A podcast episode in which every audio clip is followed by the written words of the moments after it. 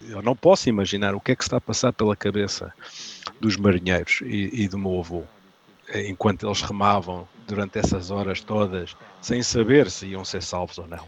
Richard Souza é neto de José Etelredo Moraes, capitão do Cabo de São Vicente, um navio de pesca registado em Lisboa e afundado por um ataque ao largo do Cabo da Roca no dia 10 de março de 1942. O Cabo de São Vicente foi um dos vários navios portugueses que, apesar da neutralidade, foram atacados e destruídos durante a Segunda Guerra Mundial por meios militares pertencentes a países beligerantes. Neste caso, o ataque foi realizado por um avião que, na altura, foi descrito como um quadrimotor de nacionalidade desconhecida. Nos últimos 80 anos, foram várias as vozes que atribuíram a autoria a um dos vários aparelhos alemães que estendiam as suas patrulhas à nossa costa. A suposição é, a partir de agora, uma certeza. O cabo de São Vicente foi afundado por um Focke-Wulf 200 Condor, um avião pertencente ao Kampfgeschwader 40, o Esquadrão de Combate 40, sediado em França, que entre 1940 e 1944 tinha habitualmente a costa portuguesa como um dos seus locais de patrulha. Günther Ott, historiador desta unidade, vai nos dizer não só quem foi o responsável, como também revelar as razões surpreendentes que conduziram ao ataque. Ausdrücklich ist hier erwähnt, äh, dass sie ein Schiff gesichtet haben von 800 Bruttoregistertonnen und das vermutlich in englischen Dienst, aber unter portugiesischer Flagge stand und das angegriffen worden ist. Mais à frente iremos obviamente traduzir e dobrar a conversa com Günther Ott. O afundamento do Cabo de São Vicente é o título do episódio 3 do podcast Portugal 1939-1945. Seja bem-vindo.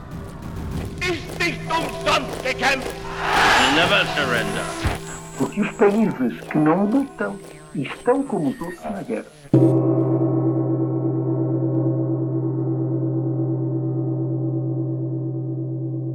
São lendas de família. Uh, minha avó dizia, ah, teu avô era oficial da Marinha Mercante, dizia sempre capitão de mar e guerra, e essas coisas sempre embelezar um bocadinho, mas sabia uma, umas fotos que nós tínhamos do, do, do, último navio dele, que era o Cabo Jubi, que ele pronto, era, era marinheiro, era, e, e, o facto de eu não gostar de peixe era uma vergonha familiar porque o teu avô era, era, era capitão de, de, um pesqueiro e não comes peixe. Portanto, havia duas histórias. Uma que era o, o, o navio do, do, meu avô tinha sido afundado durante a guerra e, e depois o outro era que o navio do meu avô estava no, no, no Museu da Marinha como miúdo, uma pessoa ouve estas histórias, ok, está bem, mas pronto, uma pessoa sempre pensa, ok, é, é a avó contar a história, a minha mãe sempre embelezava as coisas, fiquei sempre com, com aquela, aquela dúvida, mas sabia que havia qualquer coisa, sabia, e, e isso também era confirmado por, pelos meus primos, que também sabiam, eu tenho dois primos em, em, em Portugal,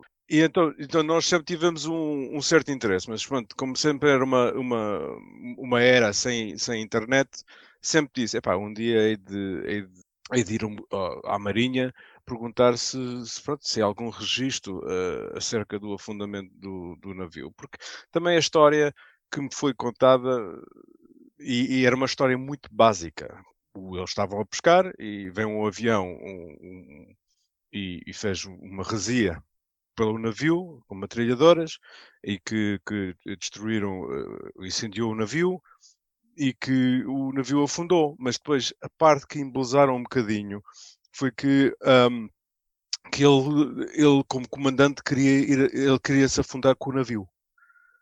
E que foi o primeiro imediato que lhe deu um soco e agarrou no, no meu avô e atirou borda fora. Era a história que foi contada. As histórias de família que passam de geração em geração são mesmo assim. Torna-se por vezes difícil perceber a fronteira entre o real e o imaginado. Foi para saber um pouco mais sobre um avô que, na verdade, nunca conheceu fisicamente, que Richard Souza começou há anos a recolher bocadinhos de histórias aqui e ali. José Etelredo Moraes viu Richard apenas uma vez. O neto tinha anime e a família reuniu-se em Lisboa para o batizar. Depois, o pequeno voltou para o Panamá, onde o pai, militar dos Estados Unidos da América, estava destacado. Pouco depois souberam que José Moraes tinha cancro do pâncreas morrendo sem novo encontro. A viver nos Estados Unidos da América, herdeiro de documentos e histórias vagas deste avô, Richard e o irmão tentaram juntar as peças e separar a lenda da realidade num trabalho que nem sempre é fácil. Sabe que o avô nasceu na Ribeira Grande, em Cabo Verde, a 9 de novembro de 1897. O rastro dos papéis coloca-o em 1921 como segundo piloto a bordo do vapor Cabo Verde, registado em São Vicente, e nos anos seguintes, já como piloto, embarca em navios registados na sua terra natal, em Lisboa, Setúbal e Ponta Delgada. Na segunda metade dos anos 30, já com dois filhos, mudou-se para Lisboa, aparecendo depois como capitão de embarcações de pesca. Isto é o que contam os papéis, e não se pense que, em relação à vida pessoal e personalidade, Richard tem a vida facilitada. A mãe, filha de José Moraes, também já faleceu, e apesar de ser um homem alto, até muito alto para a época, tinha 1,80m, o capitão do Cabo de São Vicente gostava pouco de dar nas vistas, pelo menos quando estava em família. Eu sei que houve uma altura que ele deixou, eh, que não andou embarcado. E isso descobri porque tenho um, dossiê aqui que era uma pasta e as muitas das respostas, é curioso que muitas das respostas estavam aqui. E então também achei, de facto, foi uma carta de uma empresa, Manuel, Manuel Gomes uh, Madeira e Filha, em Cabo Verde, que era uma carta de recomendação, em que diz que meu avô trabalhou, isto foi datado de agosto de 38, e que isto de facto é uma carta de recomendação que ele tinha trabalhado como caixeiro e tinha outras funções, que era uma pessoa idónea, não sei o quê, portanto era uma carta de recomendação. Ia para Lisboa, certamente. Uh, porque a minha mãe nasceu em 42. Portanto, eh, calculei. Agora, porquê é que este espaço de tempo é que não sei? Portanto, há, há, certas, há certos componentes da história que vão morrer aí. Simplesmente pelo fato que as pessoas que poderiam ter algum conhecimento já não estão vivas.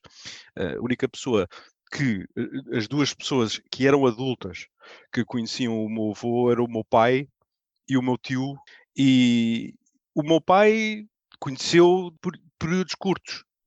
O meu tio ainda, ainda uh, falei com ele recentemente e ele disse, pronto, não, não, é, também pouco sabia. É curioso, porque não é uma pessoa que falava, não é, é uma pessoa que andava a dizer, pá, quando me afundaram um navio e tal. É, portanto, eu acredito mais na, na, na, no fato que era uma pessoa baseado na história que o meu pai conta, um, de quando pediu a mão em casamento. Ele sabia que ele ia embarcar e ele estava assim porta fora e eles moravam na Rua de São Bento, Rua de São Bento número 2. Eh, e ele abriu a porta e, e, e, a porta estava ligeiramente aberta e o meu pai encheu-se de coragem e disse, uh, tenho que pedir uma coisa. E pediu a mão em casamento o meu avô, pronto, era uma pessoa, uma pessoa alta, elegante, delegada, parou, olhou para ele e disse: Fala com minha mulher, e se o porta fora. Uh, e vejo fotos de jantares na Rua de São Bento e vejo sempre ele atrás, ou a comer a sopa, ou sempre atrás. Nas fotos de casamento da minha mãe está sempre de lado. Portanto, deu-me sempre a ideia que era uma pessoa assim um bocado, uh, um bocado distante, nesse sentido, no seu mundo. E meu pai disse que entre quando era com os amigos dele, de Cabo Verde e isso tudo, ah, era uma festa. Falava, falava, mas quando, depois, quando estava em família estava sempre calado. Mas era uma pessoa de princípios. Eh, uma pessoa muito de princípios fortes. Foi pela internet que Richard encontrou as primeiras informações sobre o afundamento do São Vicente e foi também aí que lhe deram o meu contacto. Para quem ainda não sabe, somos um país pequeno, com um número ainda mais pequeno de pessoas que se dedicam a pesquisar estas coisas. Mesmo quando não nos conhecemos pessoalmente, temos uma ideia de quais são as áreas de saber de cada um. Para uns são os refugiados, outros a espionagem, outros as relações económicas, outros os portugueses que lutaram na guerra. Eu, por meu lado, ando há anos a juntar histórias relacionadas com aviões e navios. Quando em setembro de 2020 começámos a trocar mensagens, existiam nos meus arquivos vários relatórios relacionados com o afundamento do navio do avô de Richard, que, somados às informações que já tinha, ajudaram a reconstruir a história. Começou-me a aparecer uh, informações de, do, do gabinete de censura. E era o comunicado oficial do gabinete de censura que fala, pronto, que era basicamente, olha, isto é a posição que nós vamos tomar, que isto não é aceitável. E foi aí que eu descobri que o navio do meu avô era o sexto navio a ser afundado. Pronto, as coisas já começam a tomar um contexto histórico. E depois de, disso, depois entramos em contato e quando eu recebi o relatório é que eu vi, de facto, primeiro da parte oficial, que tudo condizia com, com, com aquilo que foi emitido do, do, do, gabinete de censura, mas também com a publicação do, acho que era o Jornal de Comércio do Porto. Mais importante foi o relatório do meu avô. Isso para mim, é, é, fiquei, estava no trabalho a ler aquilo quase em lágrimas. E, e fico emocionado agora porque eu nunca conheci o meu avô. Uh, e então ler o relatório era ouvir o meu avô falar para mim, a contar a história, porque a história é contada ao pormenor. E esse pormenor para mim foi as respostas que estes anos todos eu queria, que era basicamente contar pelo próprio o que é que aconteceu. E isso para mim foi uh... finalmente. Quer dizer, foram muitos anos de, de epá, será, será, será, será. E é verdade. É tudo verdade. Aquela história que minha avó contava, embora um bocado embelezada, era verdade. A voz do avô ressoou de um relato na primeira pessoa em que José Moraes contava às autoridades o que se tinha passado naquele fim de tarde. E passa a citar. No dia 10, pelas 18 horas e 30 minutos, quando nos encontrávamos na posição de 38 graus e 56 minutos latitude norte e 9 graus 53 minutos longitude oeste, fomos sobrevoados por um avião quadrimotor de grande raio de ação que não consegui identificar porque não apresentava quaisquer distintivo de nacionalidade, apresentando-se totalmente pintado de cinzento escuro. Como o encontro de aviões no alto mar é um facto banal, não liguei importância de maior ao aparecimento do aparelho, porém notei que ele baixava demasiadamente e se dirigia para o meu navio. A cerca de 50 metros deixou cair duas bombas ou torpedos pequenos que, animados pelo movimento, se dirigiram para o casco do navio a bombordo, onde provocaram tremenda explosão. Entretanto, e no momento em que o avião passava sobre o navio, descarregou algumas rajadas de metralhadora que só por milagre não feriram nenhum membro da tripulação tripulação do barco. Logo após a explosão e passada a primeira impressão causada pelo brutal, violento e inexplicável ataque, dei ordem imediata para se arriar a baleeira. Esta nada tinha sofrido. Mandei que dentro dela tomasse lugar toda a tripulação. Verificando depois que não faltava homem algum e que todos se encontravam em segurança, corri ao posto de telefonia tentar um apelo de socorro. Não sei se este apelo foi ouvido. O aparelho, conforme depois verifiquei, devia estar avariado. Entretanto, a tripulação da baleeira gritava que o navio se afundava.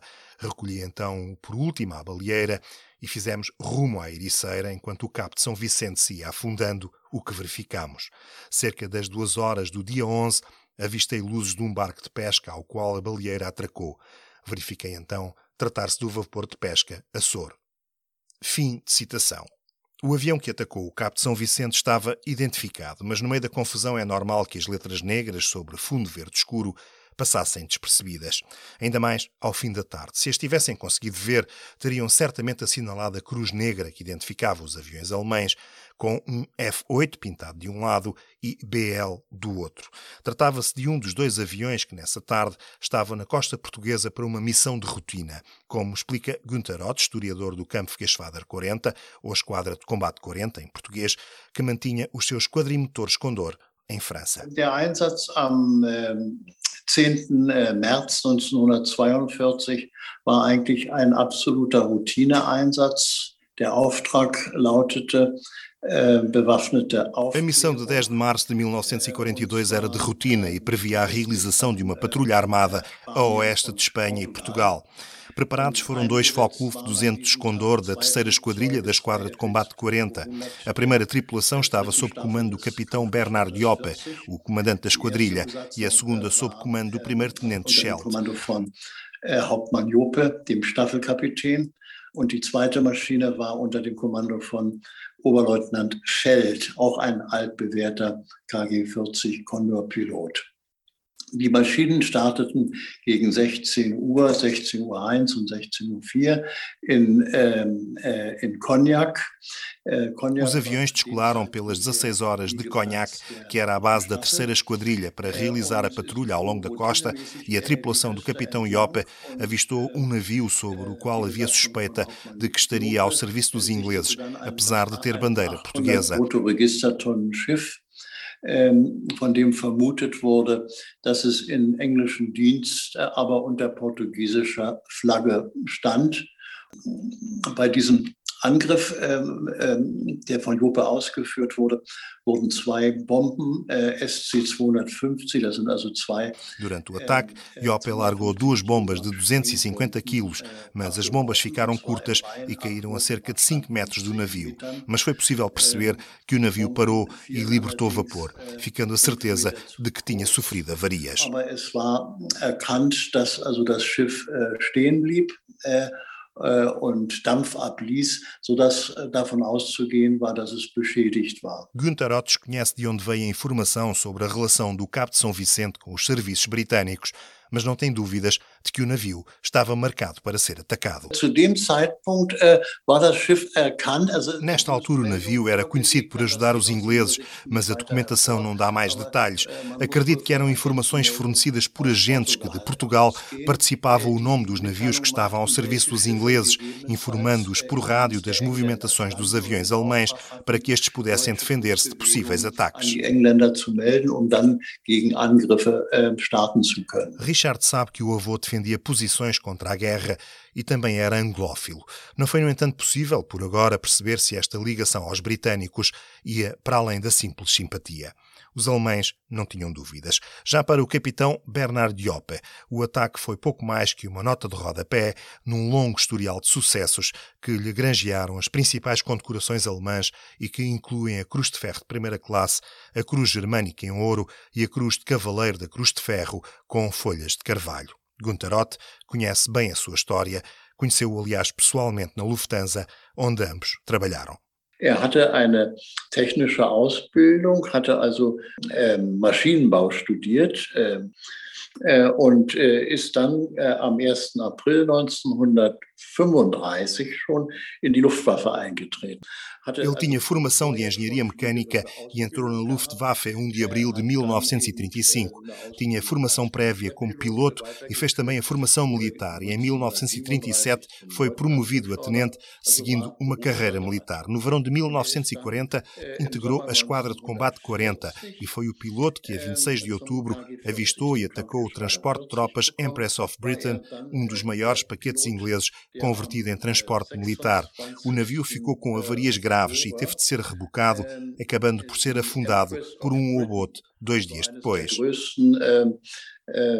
Passagierschiffe äh, gesichtet hat. Und äh, er hat äh, äh, dieses Schiff angegriffen. Es war dann äh, fahrtuntüchtig, konnte nur noch abgeschleppt werden und ist dann zwei Tage später von einem deutschen U-Boot endgültig versenkt worden. Das war also äh, äh, zu jener Zeit äh, für die Propaganda. Este ataque foi para a propaganda da época um momento importante e fizeram-se grandes parangonas sobre o afundamento do maior navio inglês e Jopa recebeu a Cruz de Ferro por este ataque.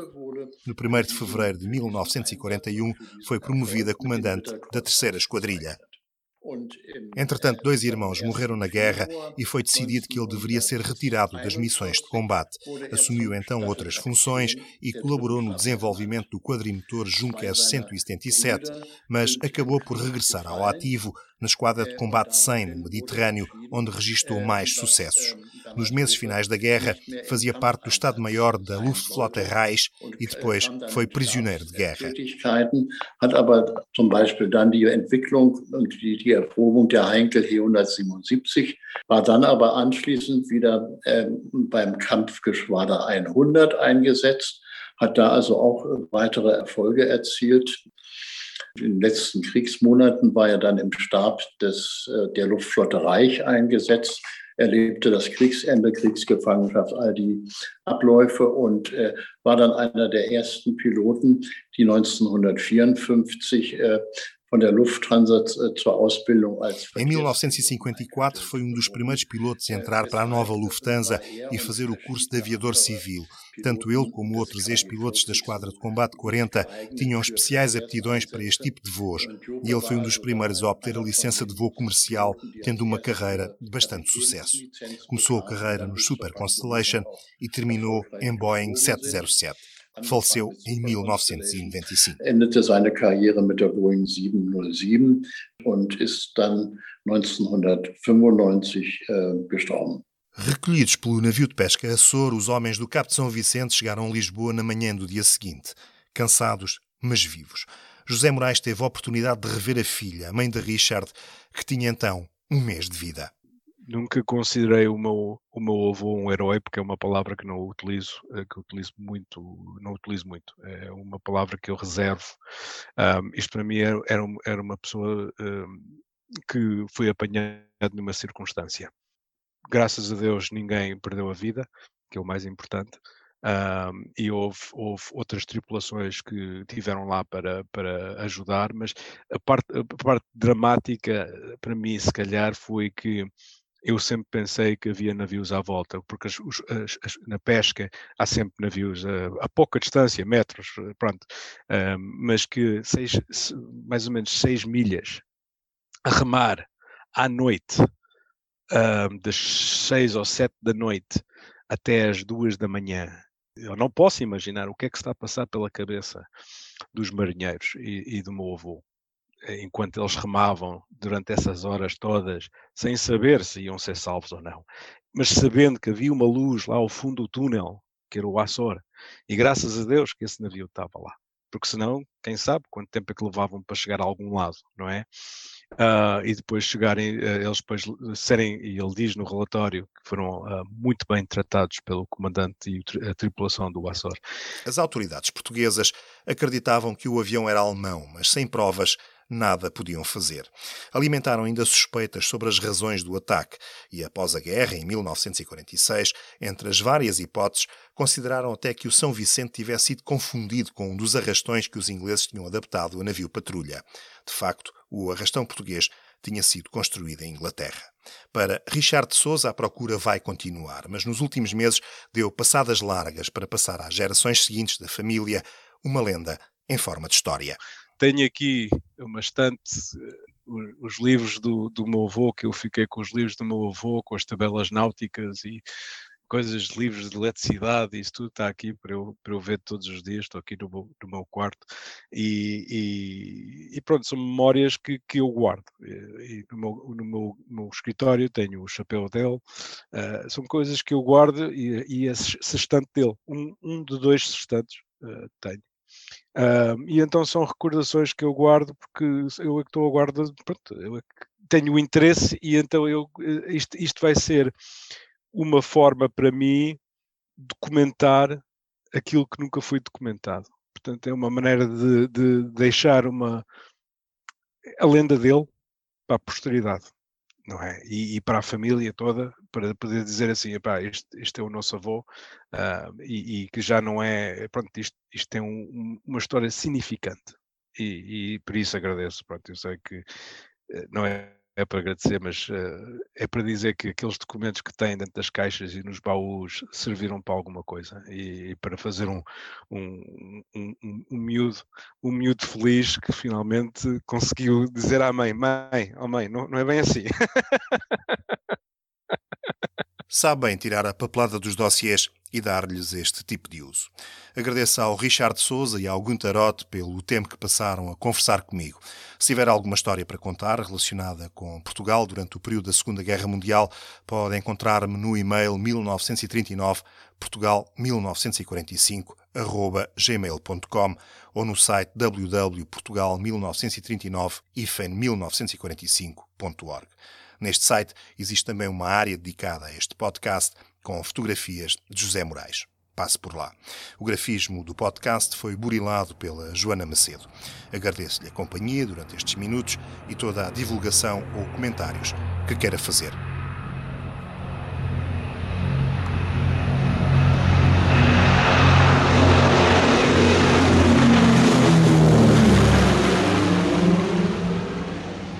Para nos despedirmos do Portugal 1939-1945, continuamos a olhar para o mar e para a passagem dos aviões alemães que patrulhavam a nossa costa para atacar navios aliados. Era, aliás, normal assistir das arribas da costa vicentina à passagem dos comboios e dos aviões e, pontualmente, também a combates entre uns e outros. A 14 de junho de 1943 aconteceu um destes recontros ao largo de Vila do Bispo, com consequências que obrigaram o governador civil de Faro, Armando Monteiro Leite, a enviar um ofício ao Ministério do Interior, que passo a citar. Tenho a honra de informar Vossa Excelência que hoje, por cerca das sete horas, foi notado ao norte desta vila um forte bombardeamento partindo do mar contra um avião de nacionalidade desconhecida que por várias vezes sobrevoou este concelho. Pelas informações que consegui obter, julgo tratar-se de um comboio marítimo que se dirigia para o sul e que foi atacado por um avião quadrimotor.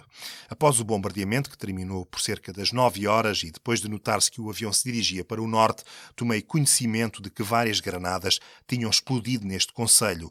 Julgo que cinco, sendo que três na freguesia da Raposeira, onde uma delas feriu gravemente três vacas, duas das quais já foram enviadas para Lagos por recomendação do veterinário municipal, a fim de serem abatidas. Os animais feridos pertencem a João Lopes da Encarnação, proprietário residente na Raposeira deste Conselho. Cumpre-me acrescentar que o comboio de nove navios, escoltado por barcos de guerra das chamadas Nações Unidas, navegava nas nossas águas territoriais e que as granadas a que se refere o ofício transcrito e feriram as três vacas foram disparadas dos barcos do comboio. Não caiu na zona referida quaisquer bombas do avião alemão atacante. Fim de citação termino dizendo que João Lopes da Encarnação foi compensado do prejuízo pelos britânicos que o indemnizaram com 2.149 escudos e 25 centavos. Obrigado por me acompanhar.